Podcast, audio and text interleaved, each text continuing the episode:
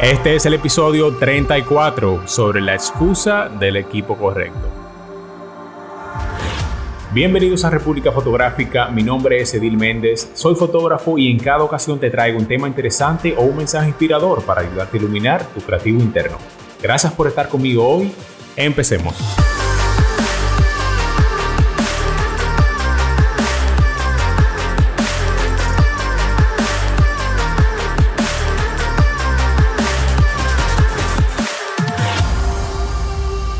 Los grandes líderes no culpan a las herramientas que les dan, sino que trabajan para perfeccionarlas. Eso lo dijo Simon Sinek. ¿Qué tal amigos? Yo soy Edil Méndez. Si no me conoces y estás llegando por primera vez, pues muchísimas gracias por pasar otra semana aquí conmigo. Si estás escuchando este episodio, recuerda seguirme en Instagram, suscribirte a mi canal de YouTube y también compartirlo con un amigo. Te voy a dejar los enlaces en la descripción, así que por favor activa esas notificaciones para que nunca te pierdas un episodio. No puedo tomar una foto como esa porque mi cámara no es lo suficientemente buena. Si tan solo tuviera unas brochas profesionales, mi maquillaje saldría mejor. Necesito una tablet para hacer diseño. Mi lente es el lente que trae la cámara. Solo tengo una sola luz. Excusas, excusas y más excusas.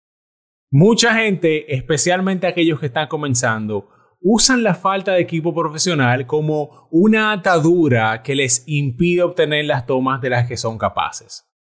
Amigos, ¿cuándo vamos a aprender? Yo escucho demasiada negatividad de fotógrafos y otros creativos que afirman que no tener suficiente equipo no les permite conseguir buenos resultados. Pero te lo voy a decir desde el principio. Esa es una mentalidad que no te va a permitir aprender y crecer. Eso de no poder hacer un buen trabajo por no tener los equipos es algo completamente falso. Escuchen lo que me pasó hace unos días. Esto fue algo que, que lo subí a mis stories, así que seguro lo vieron por ahí, pero les voy a dar un poquito más de contexto. A mí me contrataron para hacer unos retratos corporativos a una persona. Yo voy a la locación, me reciben y me muestran los lugares donde podríamos hacer las fotos. Perfecto, súper chulo. Y de repente, ¡boom! Me dicen que quieren hacer una foto con 10 ejecutivos que tenían ahí. Pero yo fui preparado para una persona, recuerden. Oh, vaya, 10 personas, pienso. Y les digo que eso no estaba contemplado, pero bueno, hay que resolver.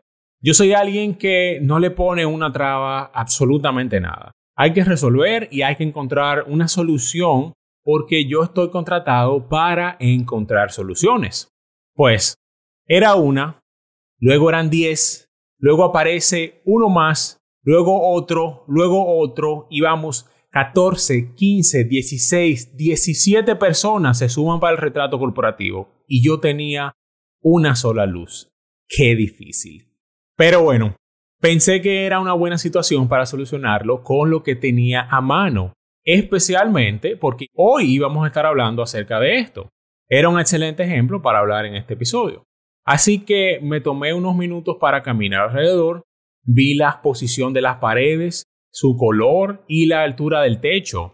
Entonces, empiezo a pensar, esto puedo resolverlo seguro rebotando la luz de forma diagonal y lateral hacia el techo. Así que pongo la potencia al máximo, empiezo a organizar a toda esa gente para que quepa en ese espacio que era limitado y me lanzo.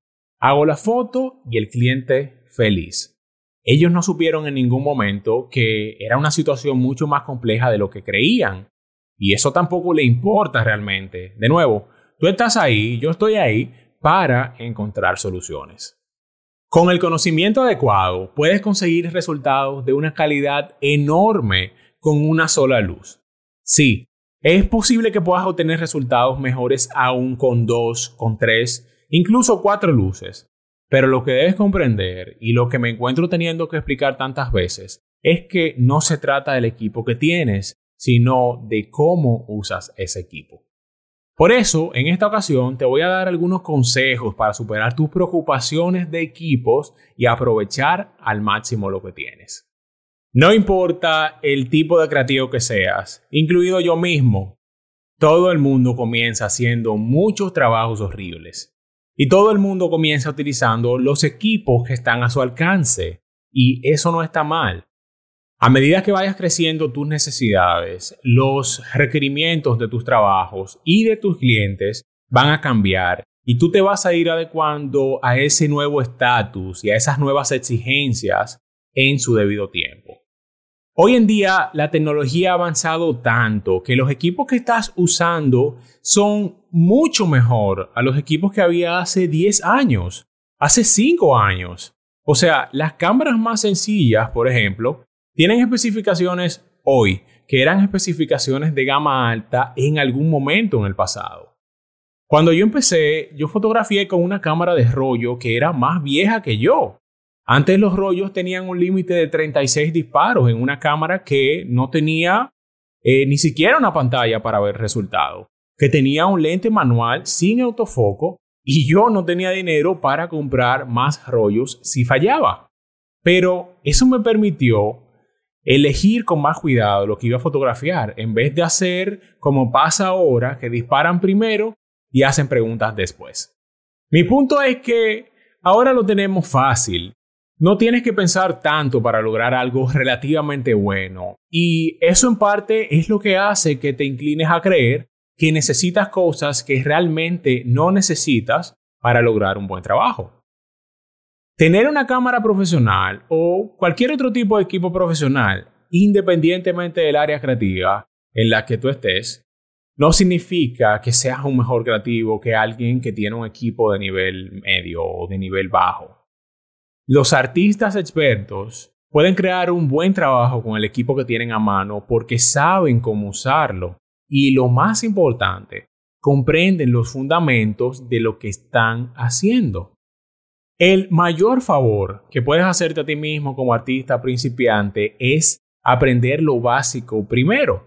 Estudia cómo funcionan juntos todos los elementos, lee sobre composiciones, sobre las técnicas, eso va a ser lo que te va a ayudar a crear proyectos mucho más atractivos. Y a medida que empieces a comprender esos fundamentos de lo que sea que quieras hacer, te vas a dar cuenta de que tener un equipo profesional no te habría ayudado al principio, ni tampoco habría mejorado tu trabajo de inmediato. Entonces, tú me preguntarás, ¿por qué los profesionales tienen un equipo profesional? Si el equipo realmente no es tan importante, ¿no es eso un poco contradictorio? No hace falta decir más de ahí. Una cámara de 4 mil dólares es mejor que una cámara de 400 y un lente de 2000 es mejor que un lente de 200. En muchos aspectos es así, pero en muchos otros no, porque diferentes creativos tienen diferentes necesidades. Toma por ejemplo a Sean Baker, ese señor fue el director de Tangerine. Esa película en el 2015 fue uno de los mejores filmes del Festival de Sundance. Esa película, aunque ustedes no lo crean, la grabaron con un iPhone 5S y una app de 8 dólares. Esa fue una película que trataba un tema social y realista. Y para esa película, la mejor opción para transmitir el efecto deseado era un celular. Después de arrasar con ese festival, los creadores dijeron algo sumamente cierto. La clave para rodar Tangerine era tener un equipo bien instruido en el cine tradicional. Gente que sabía cómo funcionaba la edición, cómo funciona el sonido, cómo funciona una cámara. No era simplemente salir y disparar. Ellos dijeron, sí, puedes hacer una película hermosa con un presupuesto reducido, pero tienes que conocer 100 años de cine.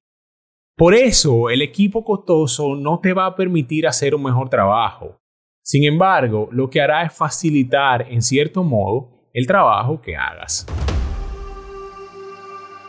Si tienes preguntas sobre iluminación, retoque, branding, presupuestos o cualquier otro tema que necesites resolver de tu carrera o tu negocio de fotografía, yo estoy aquí para ti. Solo tienes que entrar a edilmendez.com slash coaching y enviarme un mensaje. De verdad, hay muchísimos problemas que nosotros nos topamos en el camino y a mí me encantaría saber en cuáles cosas puedo ayudarte. Entonces, ¿por qué los profesionales tienen equipos profesionales? Pues por dos razones. La primera es porque el trabajo que realizan en muchas ocasiones es muy sensible. Por ejemplo, yo. La mayoría de las veces, aunque vaya a utilizar una sola luz, intento tener otra en el carro por si falla, especialmente si me están pagando mucho dinero por el trabajo que voy a hacer.